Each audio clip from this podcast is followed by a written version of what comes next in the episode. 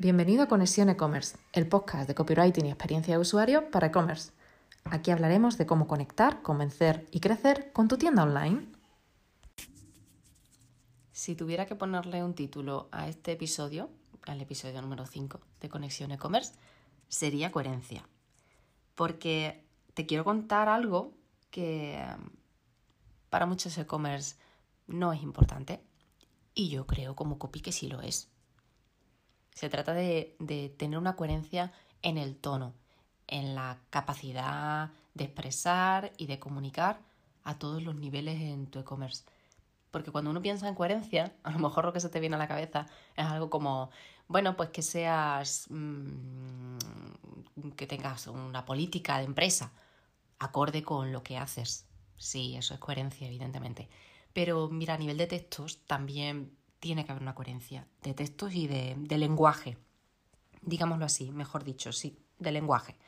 Porque sí, imagínate que, que alguien entra en tu web y tu web es súper cercana, amigable, tienes un tono muy distendido, muy colega, y, y el que te visita dice, ala, qué, qué guay, qué, qué, qué colegio, qué buen rollo da esta web. Y luego te llaman por teléfono y la persona que descuelga el teléfono, mm, pues en vez de tutear, como en tu web, empieza a tratar de usted con un formalismo excesivo, marcando una distancia verbalmente. Bueno, pues yo creo que la persona que te llama pensará que me he equivocado, pero, perdona, me he equivocado, he llamado a otro sitio. Eh, yo sería lo que diría, la verdad. Pero bueno, la coherencia va, va, más allá, va mucho más allá de todo esto. Y cuando te hablo de coherencia a nivel de textos, me refiero a una comunicación global de, tu empresa, de tu e-commerce, de tu tienda online. Tiene que haber eh, una misma filosofía en el trato y, un, y una misma manera de decir las cosas y un mismo tono. ¿Y dónde se puede aplicar todo esto? Pues bueno, empezando por supuesto, el más obvio es tu página web y como hemos hablado, como hemos dicho, ¿no? ya he comentado, por teléfono en la atención al cliente telefónica. Pero hay muchos más sitios en los que puedes utilizar esta coherencia y que además te va a venir muy bien pues para transmitir verbalmente o, textualmente todos esos valores que van con tu marca. ¿Dónde puede ser? ¿Dónde se puede aplicar todo esto? Además de lo que hemos dicho. Pues mira, lo puedes aplicar en, en tu chat.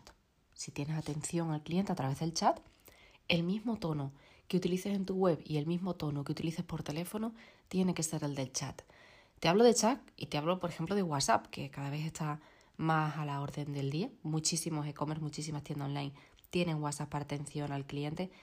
Yo personalmente lo veo muy interesante y muy importante porque es la herramienta que tienen a mano tus clientes siempre. Si es que todos tenemos un teléfono en la mano con WhatsApp a cualquier hora. Así que, ¿cómo no le vas a facilitar a tu cliente esa ese acceso, ¿no? Esa forma de, de, comunicarse contigo y de decirte lo que le preocupa, lo que no le funciona, las dudas que tiene, de una forma más cercana, es lo mejor. Así que utilízalo también en WhatsApp. Lo puedes utilizar también este lenguaje coherente y esta forma de comunicar de la misma manera, pues en, en tus emails.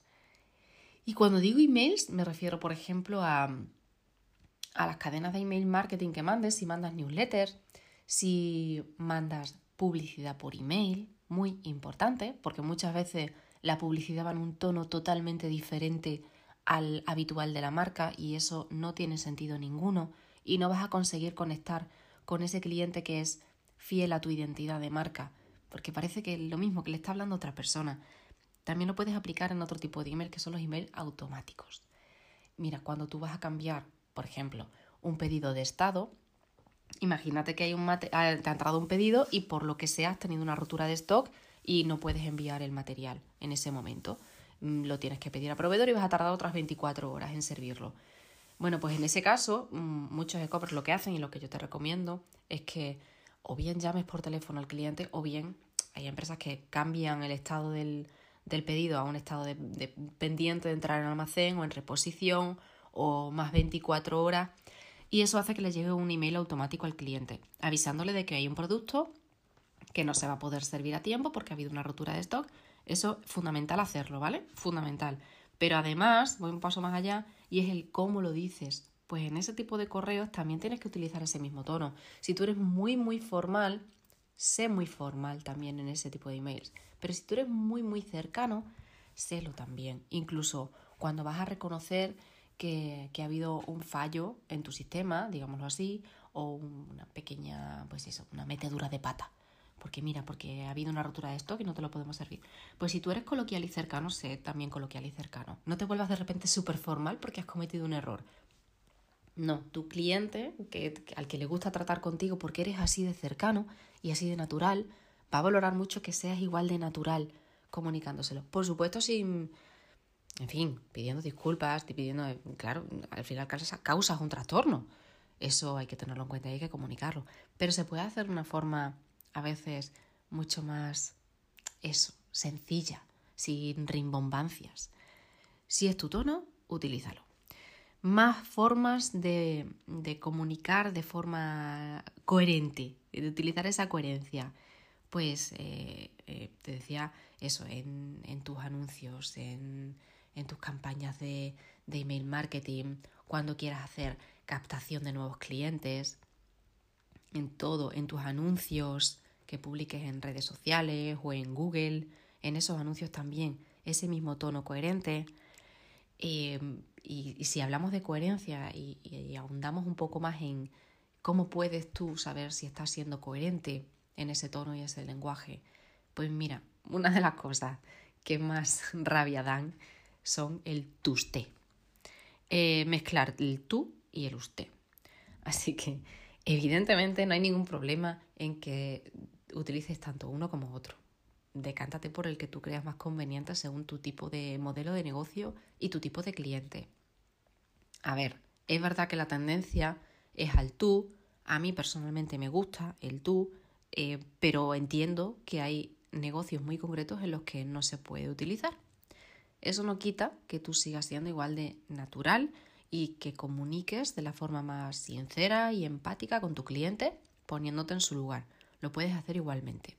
Pero sí es cierto que la tendencia es al tú. Si lo puedes utilizar y tu sector da para ello, eh, mejor el, el tú. Pero nunca, nunca, nunca mezcles, por favor. Revisa tus textos. No empieces con el usted para acabar tuteando. Revisa un montón mm, cómo comunicas en todos tus canales y utiliza uno decide cuál va a ser. ¿Qué decides que es el usted? Fantástico. Pues el usted va para adelante en todas partes.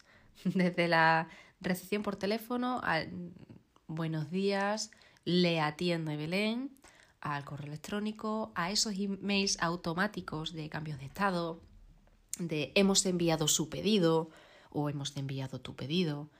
Todo, en todos estos ámbitos, en todos estos campos, incluidas las redes sociales, tienes que elegir una forma de trato y llevarla a cabo en todas ellas.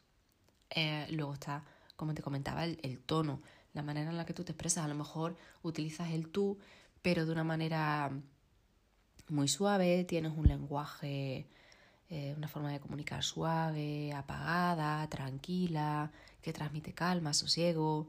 Pues esa calma y ese sosiego en todos tus comunicados, en tus emails, en tus anuncios, en tus vídeos, en todo esa calma y ese sosiego. Sin embargo, si tú lo que quieres transmitir es dinamismo, movimiento, movilidad, transmítelo en todos tus canales. Utilízalo todo en tu web, en tus emails, en tu chat. ¿eh? Ese dinamismo no solamente velocidad al, hablar, sino el tipo de expresiones que se utilizan, el tipo de, adjetivos, eh, en fin, eh, los términos que utilices, llévalos a cabo eh, en todos tus canales. Así que bueno, ya sabes, aplica este, esta forma de, comunicar porque hará que tus clientes se identifiquen por, contigo perdona, por todas las vías, por todos los canales posibles. Eh, no hay nada más raro que comunicarte con una empresa y de repente sentir eso, que no sé quién me está hablando. La manera en la que tú puedes pensar, analizar, ¿vale? Si pones a, ver todos eh, tus comunicados, todos tus textos, todo, todo tu lenguaje, ¿cómo puedes saber tú si es coherente? Bueno, pues párate a pensar si esto parece que lo ha escrito la misma persona.